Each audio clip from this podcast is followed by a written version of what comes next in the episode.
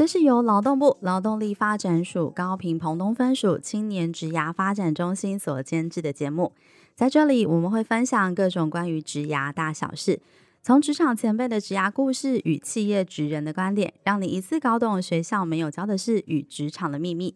在探索当中找到天赋，实现自己最喜欢的模样，让职涯生活更美好。Hello，各位听众，大家好，欢迎收听幼师沙龙，我是今天的主持人 Sarah。近几年呢，因为韩剧《我是遗物整理师》，以及大家在 Netflix 上面常看到日本收纳教主近藤麻里惠的影片哦，大家开始对于收纳整理这样子的一个职务产生高度的兴趣。那今天呢，我们也非常荣幸邀请到台湾一位始祖级的来宾。那为什么会称为他为始祖级的来宾呢？因为其实他是台湾啊第一位到府服务的整理师。那这十年来呢，也已经协助了上千个家庭来进行收纳以及家具摆设规划的整理哦。那我们就先请我们的收纳教主廖星云廖哥来跟各位听众打个招呼。Hello，大家好，我是收纳幸福廖星云廖哥。是，谢谢廖哥，廖哥很开心哦，今天邀请你到我们幼师沙龙的节目上来跟各位听众聊聊关于居家收纳这个工作的一些面向哦。那我想大家可能会很好奇，嗯、就是所谓的居家收纳整理师，他到底是一个什么样的职务内容？然后大概要做些什么事情？可以跟我们听众稍微分享一下吗？其实我们的这个工作很特别，很多人都会把啊收纳整理师跟清洁人员搞错，但其实清洁人员主要啊帮助你的就是把比较脏的，然后呃比方说脏污啊、污垢等等清掉，但是收纳整理师做的工作呢是。帮助你把整个家里的空间重新规划，然后协助你断舍离，把不需要的东西捐赠或是送给别人，让你的家重新把所有的呃你的陈列啊，然后呃收纳啊等等，重新调整成你最适合的状态。哦，原来，所以其实他跟清洁人员的工作是很不一样的，他需要再多一点的规划的能力，甚至跟业主去沟通，因为你可能过程中需要丢掉他很多东西，是不是？没错，哦，对，是。那所以你觉得像这样子的一个呃工作的呃一个面向，如果说哎、嗯、有一些同学啊，或者一些青年，他对于这样工作职务有兴趣，你觉得这样的工作他的呃特质，他需要什么样的人格特质，或是什么样的职能，他会比较适合？嗯。其实我觉得这个工作比较需要的，像你刚刚讲的沟通力是非常非常重要的，因为你不可能进到一个人家里，家里就是最私密的地方，那你不可能进到他家里就呃没有跟他沟通的情况下就乱动他的东西嘛，所以其实我觉得沟通的能力要很强以外以外，就是你你要说服他，或者是。让他觉得，嗯、呃，去观察到自己跟空间的关系，自己跟物品的关系以外，另外还有一个，你的观察也要很厉害，就是像我们可以看出空间里面屋主没有传达的讯息。哦，你可以举个例子吗？嗯、听起来很奥妙哎、欸。环境反映心灵，我们光看到那个环境的状态，就可以知道这个人心里出了什么什么问题。这样，嗯嗯，最主要就是说，比如说，我们可能看到他有大量的衣服，但是他其实真正在穿的就是那几件，然后他还是不停不停的网购或者是做其他的采买。嗯、那对，然后我们就觉得，我们帮他把所有衣服都拿出来，让他一一检视的时候啊，他会突然觉醒，就知道，就是说，天哪，我觉得我没有牛仔裤，结果我把所有牛仔裤全部清出来，我竟然有七十几条牛仔裤，天哪，那我真正我真正有在穿的也就一两条，那为什么会这样？因为深入聊天之后才会发现。其实他可能内心很空虚，然后总觉得自己没有适合的衣服，没有好看的衣服，然后觉得没有自信。但是其实等他断舍离完之后，他会发现真正他需要的不是衣服，而是让你自己啊、找回自信的方法。了解，所以其实像一听就是廖哥这样分享，我觉得呃，你的工作啊，其实不是只有整理啊或搬东西呀、啊、丢、嗯、东西这样，嗯、看起来前面跟后面其实是需要跟我们的这些案主有很多的沟通跟讨论，嗯、对不对？对对，没错。哎，那你可不可以分享一个你印象在你工作生涯上印象比较深刻的一个居家整理的案子？可能在沟通上面，你觉得是呃让你比较有成就感的？或是你觉得比较有印象的，然后之前就是去了一个家，他也是很顽固，他就是觉得他不想要丢东西，他觉得他的孩子干嘛花钱请我来之类，就很不开心这样子，然后不愿意配合。那我也觉得没有关系，只是说当初啊，我在跟他女儿讲的时候，就有跟他讲说，我们要用某一种方法这样。然后，所以我们去的时候就跟那个妈妈讲说：“哎，妈妈，那个你女儿有抽到一张那个免费收纳券，可以拿给我看一下吗？”然后它就是一个 QR code，那是我们随便乱做的哦。所以是假设一个故事，编一个故事。对对对，假设的，他就是就说他女儿有抽到一个收纳券这样，哦、然后我们就说，那如果你没有想要断舍离，或是你没有想要整理家里的话，没力气丢好，那正好给别啊，嗯，就是说那就给他们隔壁阿姆这样，我们就去他们阿姆家整理这样。那长辈都是比较贪小便宜，或者是说他会觉得舍不得，对不对？他说对啊，没啦，我这马上被修了，我我赶紧嘛，我被修了这样，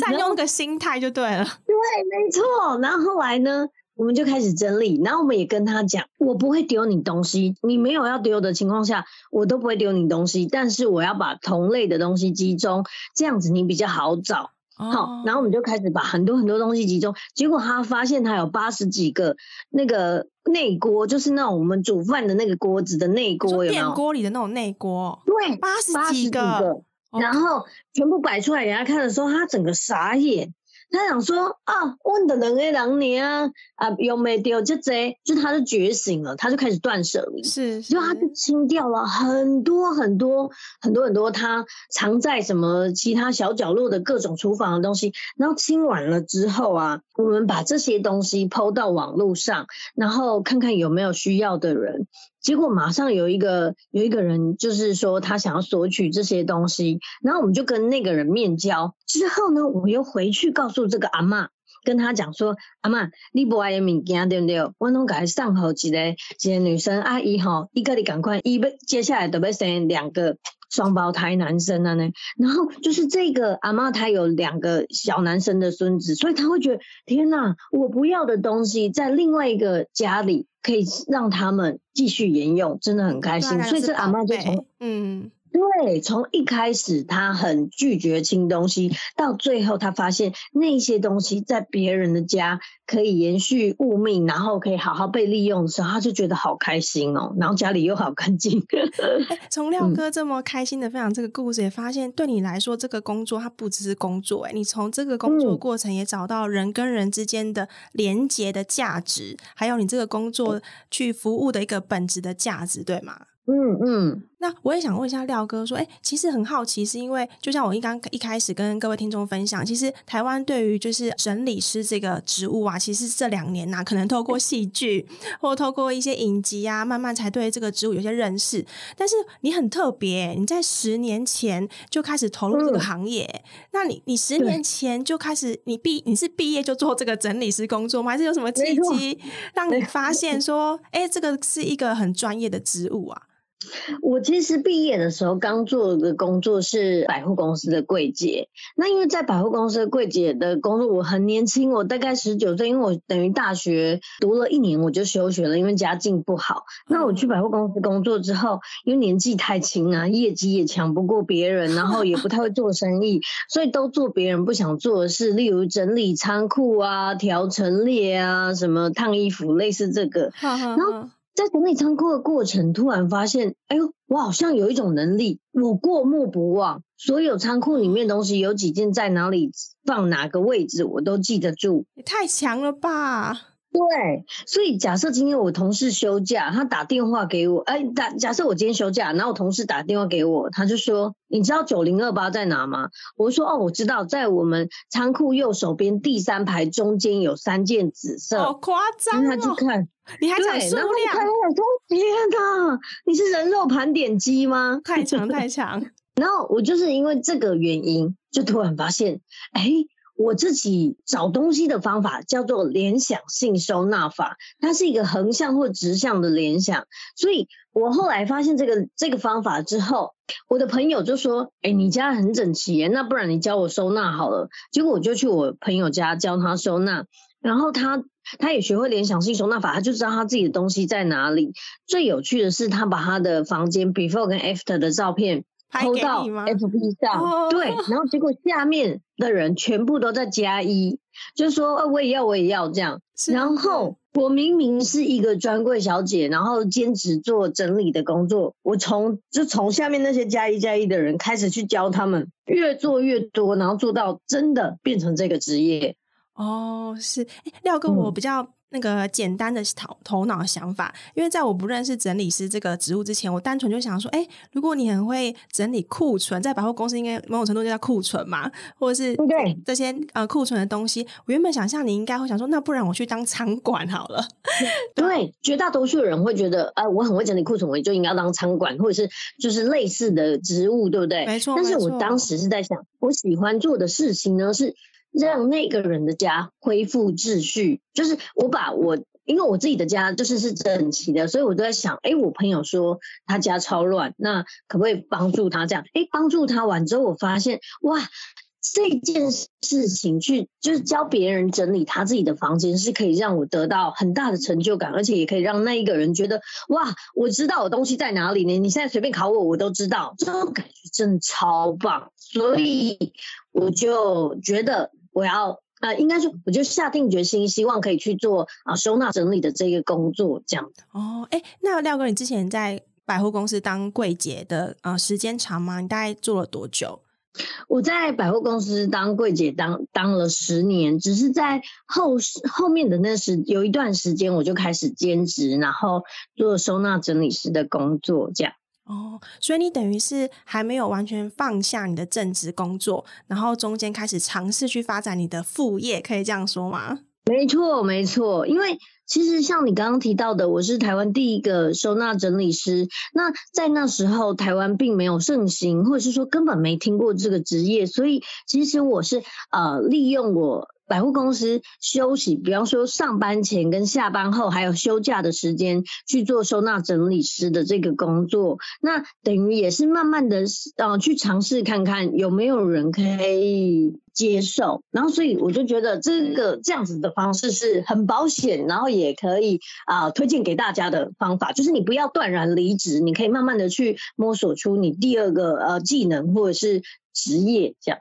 真的诶，我觉得廖哥这个分享，我觉得对于很多可能在准备想要转职，甚至他是想要创业的人，嗯、他会是一个很好的提醒。就是很多在职涯上的选择，好像也不是黑跟白，就是我要继续留在这，或一定要马上呃离职，好像也可以透过我现有的工作，然后利用一点点啊、呃、额外的假日或者是呃下班的时间去发展或尝试一些副业，嗯、看自己的想法到底是不是真的能够成真，对不对？对，而且其实我会非常鼓励大家，就是说你已经在你原本的工作。有一点啊、技能，或者是说啊、你可能有一点小小的成就等等，其实你可以把你学会的东西跟你真正有兴趣的东西再做结合。比如说像我就是我我在百货公司是很很擅长整理仓库嘛，然后还有很擅长穿搭。那当然我进到了呃收纳整理师的这个行业的时候，我在教客户整理他的衣橱的时候，也会顺便教他穿搭，或者是说教他联想性收纳法。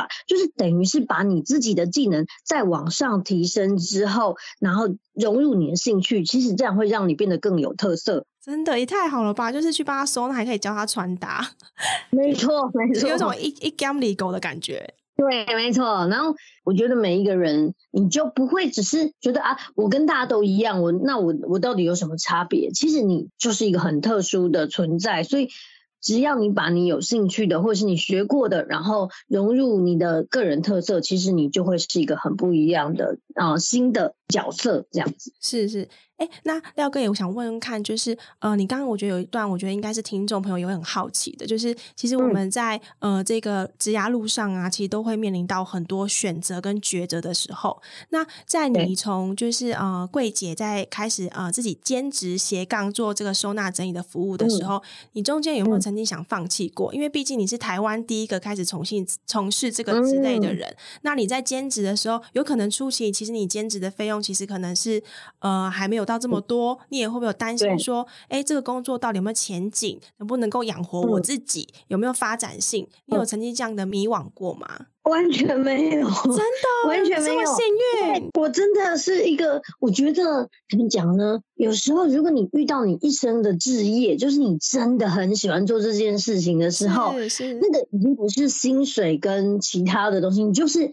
连做梦，我连那时候我在我当柜姐哦，可是我连。我是平常已经都我休假，然后上班前、下班后，我都已经去收纳，基本上我已经没有时间可以休息了。我连睡觉都梦到我在帮别人整理，整理然后还跟对方讲说：“我快要醒来了，你要赶快决定哦。”所以你那时候几乎是下了班之时间都在做收纳的事情、嗯、工作。对对对对，不是因为钱。是因为我真的觉得这件事情很开心哦，所以老师其实会从一个就是上班族，然后开始兼职收纳整理师这样的工作，到你真的决定你要离开，就是你的柜姐的这个正职工作出来创业，反而是因为家里的一个因素的契机，就妈妈身体的关系，让你做了这个决定。嗯、对，然后。当时也没有想说啊，我这样会不会饿死？我会不会怎样？没有，就是真的就是一股脑的在做。那可是现在回头看，对不对？真的是蛮疯狂的，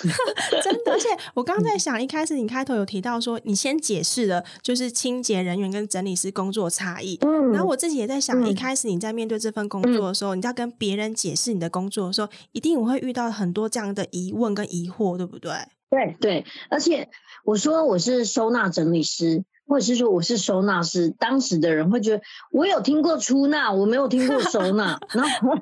就也不知道要怎么说。想说是会计的一份工作，是不是？对对对，不过也是因为这样，我就开始在啊网络上创立了收纳幸福的这个粉丝专业，是是然后就开始写很多很多很多有关收纳的，不管是技巧啊，或者是心态面啊，或者是啊我去客户家的 before after 的故事啊等等，就开始一直写，一直写，一直写，因为我觉得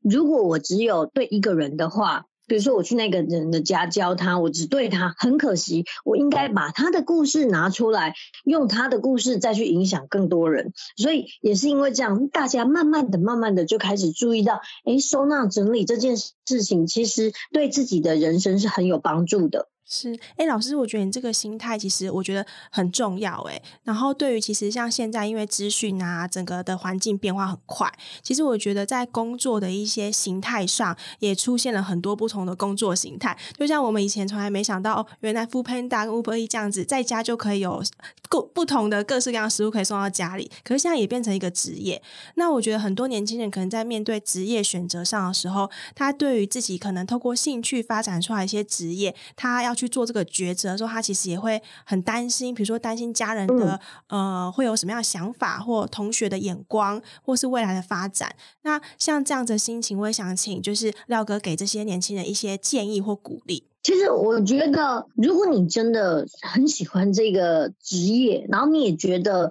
你投入，你会很认真想要投入，而且会想要在上面做更多的努力的话，其实你不用担心。我觉得你与其花时间去担心啊，我会不会怎样，我爸妈会不会怎样，你不如就真心的去试试看。嗯，就算真的失败了也没有关系，原因是你已经全然的去去试了。那我觉得这个好处就是，其实当你没有。多余的时间精力在烦恼，就是啊，我会不会怎么样？会是会不会怎么样？你反而是更专注的往前冲，这样成功几率其实我觉得是很高的。哦，理解。其实，所以其实老师这边其实鼓励年轻人说，嗯、去勇于掌握自己的热情，然后就只要你很喜欢，其实你就会愿意投入时间嘛。既然你愿意投入时间，怎么可能会不成功？嗯、就算真的不成功了，那个失败也是一个很棒的经验，对不对？对，我觉得基本上你是真心喜欢做这件事情，也把它做得很好，你不可能是很很随便的对待这件事情，反正会觉得，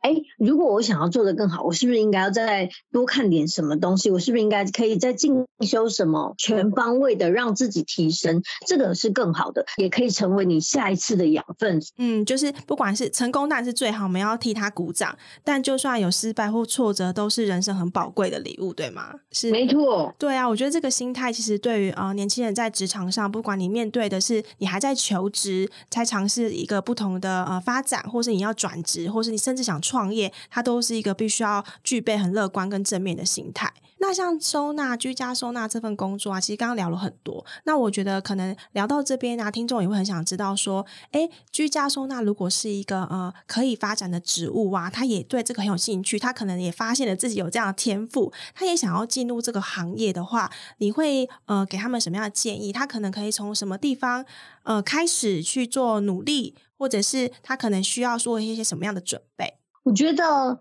哦、呃，我自己比较特别，是我去考日本的整理师的执照。可是，在还没有考执照之前，我已经做这个工作很长时间了。最主要考那执照是想知道自己的程度在哪里。但是，其实台湾现在也有其他的整理的执照，只是说对我而言，我觉得执执照并不一定是呃客户选择你的最大的关键，而是你的能力还有你的技巧是不是他喜欢的，这比较重点那我觉得，如果说你想要发展这个工作，最主要一刚开始你要做到的是，第一，你一定要有把你家整理好，再来，对，对，对，这很重要，这很重要。如果你连你自己家整理不好，你真的一点说服力都没有，一点说服力都没有，真的。而且你家整理好了，也不见得你有办法整理别人家，因为你的家是你可以控制的嘛，可是别人家是陌生人，所以你必须要说服他，或者是让他。愿意动起来，这样才有用。那我就觉得，如果你可以，你也可以先从你四周围的亲朋好友啊，什么亲戚之类的，对，去练习，你就会发现。哪怕他是你亲戚，你连说服他都有一点点吃力，所以这就是很不一样的地方。那更别说你是收费去帮助别人的话，他付费，他对你的期待就会高。那你一定要做到一定的程度，你才有办法是真的收费，然后协助他这样。没错，因为其实收纳整理师啊，就是以我们现在呃职务的发展来说啊，可能在比如说一些人领行网网站上，或者是说找工作频道上，嗯、它比较不是这么常见，或是这么呃大家能够呃看得到的工作。对，可是事实上，如果说哎年轻人对于这份工作他真的有兴趣，你对他的建议是哎他可能可以先从身边的人先开始实验起，到底自己是不是真的适合这份工作，然后再去呃培养自己这。块的专业对吗？对，而且说实话，收纳整理师的薪水是高的，可是呃，是普如果普遍比起来，时薪是高的，可是我们要做的事情跟我们的劳力程度是更高的，就是比。清洁还要更难度更高，真的哦。那廖哥，你可以分享一下吗？因为我觉得在选择工作的时候啊，说真的，我们看呃一些简介或者是廖哥分享文章，我们看到比较多的都是哎好的结果，比如说整理前、整理后变漂亮了，嗯、还有我们案主的一些感动。那你可不可以稍微跟我们分享一下，实际你在接到一个案子的一个过程，你大概需要花多少时间去做可能接案前的评估或是提案，嗯、甚至你要花多少时间去整理？他才能够完成一一个从 before 到 after 这样子的一个让我们很惊艳的一个过程。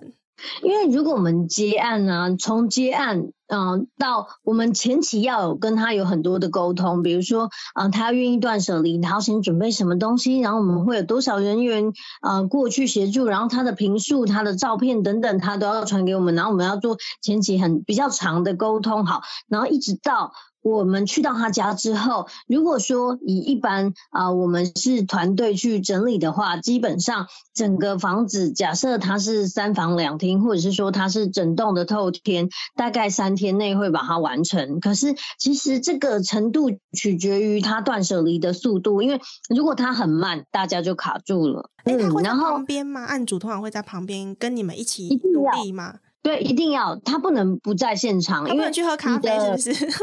不行不行，就是你一定要在现场，就是所有的东西都是依照你的生活起居、你的习惯，然后你你的喜好去陈列出来的，并不是我们想要怎么样就怎么样，而是我们完全是为你量身打造，所以你一定要在现场。其实我觉得我们算是比较高强度的工作，所以就像你你刚刚提到的，可能搬运啊，然后弄那些东西啊，或者是调整它的陈列啊，甚至是不停的分类、不停的分类等等，其实都会让我们的腰啊、手啊，甚至是呃很容易头痛啊、不舒服，大概就。有点像中暑一百次这样的感觉，就是有很多职业病，其实啊，其实是很辛苦的。嗯，其实某种程度应该不会像我们可能在电视上看起来这么优雅。其实你们可能还要去，有点像搬家工，要把这个柜子可能要移开，或大型家具要挪移，对，对不对？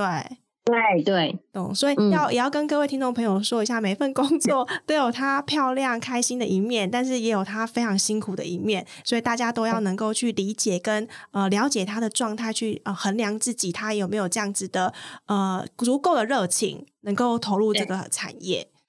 没错，对啊，不然看廖哥的粉丝那个粉丝团，每次看到都是你帮我们整理之后非常漂亮，然后跟我们一组很开心的这个结果。可事实上，你中间投入很多心力、体力跟汗水。嗯、对，真的真的很辛苦啦。不过我觉得，嗯、呃。所有的工作一定都会有光鲜亮丽的那一面，也有辛苦的那一面。但是其实我只要看到那种很乱的照片，就是你已经看不出来他家到底原本长怎么样的，我都觉得好兴奋哦，好兴奋！真的假的？你就会觉得想去帮他一把，是不是？这样哦，真的、哦。对对对对，就是哇，他在呼唤我。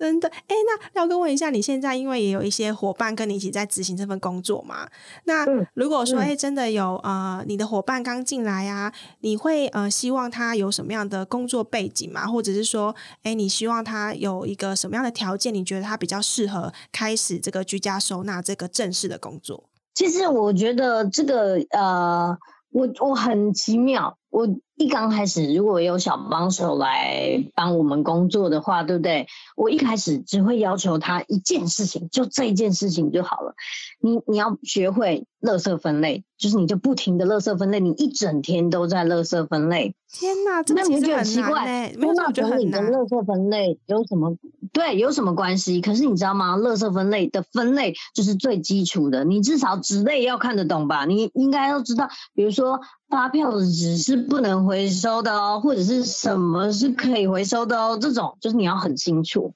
那你在分纸类啊、垃圾啊、塑胶啊、铁啊什么，就是你就一直分类、一直分类、一直分类。那很多人会觉得很奇怪，就是收纳整理跟垃圾分类有什么关系？但是你知道吗？当你的垃圾分类很强的时候，其实你晋级到你的物品分类，突然你就会觉得，哎，有一种豁然开朗的感觉，好像蛮会的哦，好像比较容易的，是不是？对对，所以。啊、我的我对伙伴一刚开始的要求就是，你一定要先学会垃圾分类。可是很多人会觉得很奇怪，就是我不是来学垃圾分类的，但是其实他不知道，当你把一件事情啊从根本做到极限好的时候，基本上你在网上。呃，所有事情都难不倒你，就是你把你的地基盖好了，基本上你之后都会变得顺，很顺遂。是真的。哎，廖哥，你刚刚跟我说第一件事垃圾分类的时候，其实我蛮意外的。没错，我觉得这个我想要分享一件另外一件事情，就是我觉得我自己呀、啊，就是把收纳整理这件事情已经做到就是职人的等级。是。那以前我在呃去去日本的时候，发现呃一个寿司师傅他在休息的时候，他竟然走出来，然后。我以为我以为他要擦桌子还是什么，结果他不是，他把所有的椅子哦，就是每一张椅子、板凳的椅子都翻上来，然后擦那个椅脚，就是每一个椅脚，然后呢，用螺丝起子把每一个螺丝都再锁好，让客人坐的时候他不会摇摇晃晃，然后非常稳，然后甚至是每一个椅角都是干净的，谁会在意椅角？而且他是厨师哎、欸。对，然后你想想看到，在一个这么生意这么好的的呃地方，然后他在他闲暇之余在做这件事情的时候，你就会觉得每一个职人他之所以会到一个境界，一定是每一件小事成就了他的大事。真的，你分享这个我也很有感受，因为的确，如果他是厨师，嗯、我就会想，那我只要把我厨房的事顾好就好，出餐正确就好，我干嘛出来管外场的事？那是外场的工作，对不对？对对对。所以，其实就像你刚刚提到，就是一个真的要成为专业的职人，而且你要做出这一个行业的一个让人家觉得哎很值得称赞，甚至会超乎预期的一个工作的品质的时候，嗯、其实你看的永远都不是只有你工作的本质，你会去延伸看到很多跟工作相关的事情。没错，没错。那我觉得这个对大家来说，我相信跟各位听众的分享，一定大家也会很有感受跟感动。因为的确以现在工作来说啊，我们特别是刚准备应届毕业生的这个求职者，因为现在也准备要进到三月到六月这个毕业旺季了。那很多的求职朋友一定在找工作，也会在想说，哎，什么样的工作啊，对他们来说啊，这个工作内容可以让他学到东西。所以其实就算这份工作一开始它是很细微的小事情，可能只是行政作业，嗯、甚至帮老板的客人倒倒茶。茶水，它都有可能成就你不同的思维。哎、嗯，对，这这真的，所以不要小看每一件小事。很多人都觉得，我一进那个公司，我就一定要学到什么很重要的东西。可是你不知道，其实很小的事情也可以让你学到很多。例如说，我自己是百货公司的柜姐，我我之前提到，就是我我业绩都不好，因为我 太年轻了。百货公司业，对对对，业绩不好，因为你都在收纳嘛，对不对？对，就不是我业绩不好，因为因为我就是很不会，很不会介绍，然后长得很年轻，就说，哎，你这很好看，人家也觉得不是吧？总之就是我就是很没有说服力。嗯，那我都在做别人不喜欢做的事，例如说烫衣服，因为大家都顾着抢业绩，没有人要烫衣服，那我就不停的烫衣服。可是烫衣服很辛苦，因为我们用那种直立式的熨斗，很烫，那个水超高温，滴到你手上真的会起水泡的那种，然后。我就一直烫，一直烫。可是烫的时候就发现，哎，我在整烫每一种衣服的时候，会发现，如果它是什么材质，就应该要烫比较久，然后要怎么烫，然后用什么角度，对对，就可以把它烫平。对，然后甚至是知道，就是说，哎，原来我在烫这个细节的时候，发现它的袖口是这样子的，呃，裁缝的方式，它的扣子，它的设计等等。那这个啊，在我后来很大的帮助，因为我去客人家，他说，哎，我今天是新呢，我说，哎，不是哦，我看这个袖口的那个设计，这应该有八年了。他就 傻眼，他说，哎，你怎么知道？好强哦！对，所以我觉得每一件你做的事情都不会白做。所以你一定要好好的把每一件小事做好，就累积起来才会成为自己觉得很有价值的事情，对不对？对，没错。就如果每个小事都做一下下就半途而废，其实你也感受不到那些小事中的一些精髓或乐趣。对，而且其实你能变成现在的你，都是过去过去所有的累积。那我也觉得。像以前我就很讨厌调陈列，我的陈列好丑，然后每一次嗯、呃、主管来都说，这陈列谁调的？我说我，然后就说很丑，换掉，然后我就这样一直重换，然后虽然有点沮丧，可是就这样不知不觉就越越调越好，因为调不好你就想要问他嘛，就是那怎样才可以变好，他就教你，然后我就发现也许就是。呃，我我也会建议大家，假设呢，你有呃，可能你的主管或是什么，你在不会的情况下，你不要装懂，你不会就是不会，你直接问他，不要不懂装懂就对。把你教到会之后，对，其实你其实你是更大的收获。那我就觉得，哎。在我学会陈列之后，我之后变成收纳整理师，我到别人家，所有的东西在陈列上都有一定的啊、呃，一定的稳定度，或者是美感啊，或者是架构等等。其实这都是我过去学到的。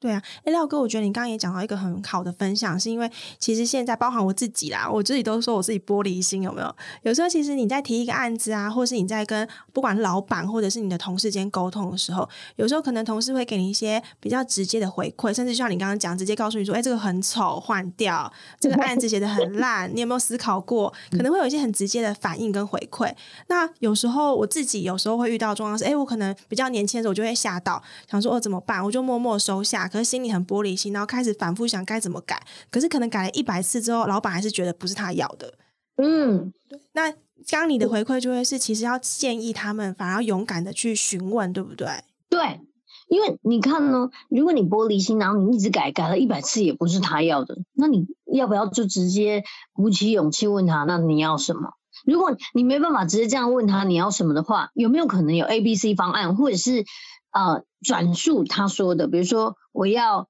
我希望是啊，比方说这个色块大一点，这个什么之类，总之就是 转述他可能要的。那这样除了也啊，除了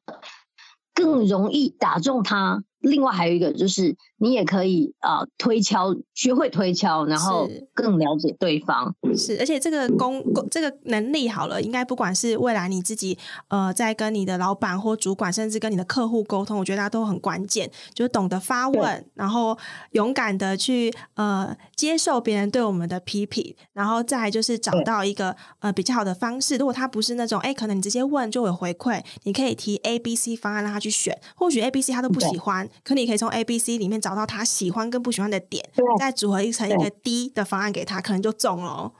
对，没错，没错，就是这样。是是是，我觉得这是一个很好的一个分享哎。那廖哥，我觉得其实从刚刚整个跟你聊完，发现从包含跟你的声音跟呃谈话过程，都觉得你是个非常乐观。然后我觉得你对自己的选择，我觉得是很坚定的。那我也想说，请廖哥最后呃来跟我们分享一下说，说如果现在啊现阶段啊开始有思考想要转职，或者他想要自己创业的这样的求职者，你有没有什么样的建议或心得呃可以分享给他？请他们自己可能先要做好什么么样的准备或盘点，再去做出决策。我觉得，嗯、呃，创业这件事其实真的不容易，因为你必须要是全方位的啊、你不不是啊，我今天想开一个咖啡馆，我觉得因为咖啡很棒，我喜欢，所以我就去做。而是你要真的想好每一个面向，你。呃，会遇到的事情，甚至是说，我觉得你要有比较多的技能。这技能就像你刚刚提到，像比方说，我可能要行销，我可能要啊、呃、懂得说服别人，或者是等等。其实这所有的一切都不是啊、呃、一触可及的，你一定是慢慢一点一滴的去学习。然后，我觉得在创业的过程，如果可以，请你。努力的充实自己，我觉得书就是你最好的朋友，而且不要吝啬投资自己。很多时候啊，你在啊，你花，比方说你花钱上课，或者是说你看线上课程，或者是你去啊买书等等。其实这些所有的一切啊，真的是像我之前看过一本书，花出去的钱都会流回到你身上。你不要吝啬投资自己，只要你投资自己，其实所有的东西都会为你所用。没错，工商时间一下，也可以来高雄 YS 上课哦，就不用花钱，嗯、只要投资时间，也是一个很好的选择，对不对？没错，是相信廖哥到现在应该还是有持续在做学习，对不对？对对，没错。即便成为大师，还是不能停下脚步，不进则退。因为我真心觉得，当你学习的时候，其实你是会很融入那个，不管是书本啊，或课程等等。其实，或是你去听个演讲也 OK，哪怕是他讲的只有一点对你来说有帮助，其实你都是赚到。真的，只要其实只要收，就像我们看电影一样，就是说，只要你有一个一个场景或一句话打动你的心，或者是有一点点的那个想法产生，其实对来讲都是赚到了。没错，没错，是那最后呢，在节目的最后也当然也要就是请收纳大师，我们的始祖帮我们分享一下，因为我们今天就是呃，YS 比较多都是属于上班族啊，或是求职者，或者是我们的呃学生，嗯，那我们每个人一定都有一张办公桌或书桌，你有没有什么可以口述分享给我们的收纳小撇步，可以给我们的听众，到底怎么样整理好自己的办公桌会比较干净？其实我觉得，嗯，很多时候很多人想要把办公桌整理的很细啊。很很很整齐，可是我觉得，如果你要用那种很细微的整理方式来整理你的办公桌，你就只有那一秒是整齐的，之后很快就会乱了。那你不如反过来做，做一个大方向整理就好的。就是马上就可以整理好。例如说，也许你第一个抽屉打开，你把所有看起来像文具的全部扫进去，这样就好了，就这样就可以了。哦，大范围的整，大范围的就是整理就对。对，你知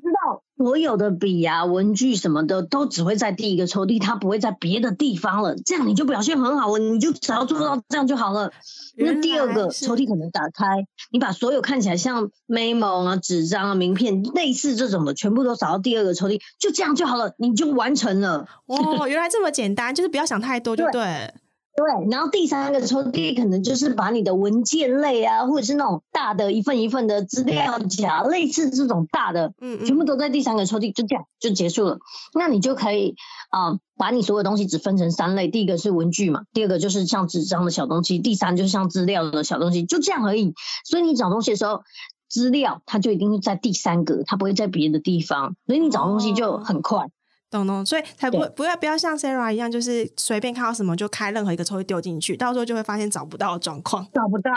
对，没错。所以你就只要这样子哈，然后记得一定要让你的桌面就是。呃，让尽量是越空越好，然后最好是看起来像离职了这样，就越空越好。然后只有你每天，对对对，只有你每天要用的，就是你现在要用的会在桌上。比如说，呃，我现在需要一本书跟一台电脑，就这样。那其他的都不需要的话，都收掉。那这样是最好的。理解理解，真的这样离职很方便，有没有？把抽屉拿出来倒一倒就结束了，就可以走了，有没有？还有公司常会换位置，一下从比如说这个位置换到那一个二楼换到九楼什么的，这时候也真的是很痛苦。那如果又是三个抽屉，很简单，也是这样倒一倒就可以，有没有？就直接直接可以去下一个办公桌了。对，而且其实说真的哦，如果你的办公桌越整齐，对不对？别人对你的观感越好，会觉得哇，这个人每天下班之后也会也是收的跟离职一样，真的很不错。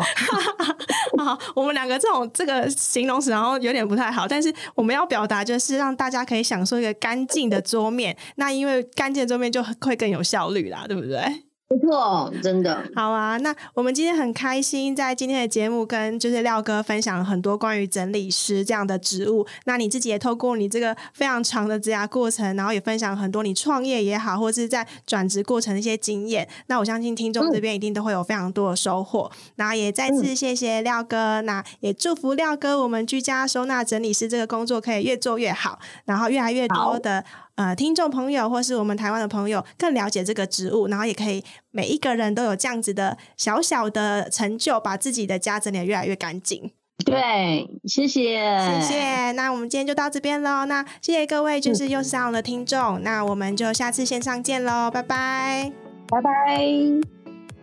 谢谢你的收听。如果你有任何的感想或是回馈，现在就到我们的 IG 跟脸书上给我们一些 feedback。如果你喜欢我们的节目，不要忘记订阅并留下五颗星评价，给我们一些鼓励，并分享给身边更多人知道。谢谢大家，我们下集再见。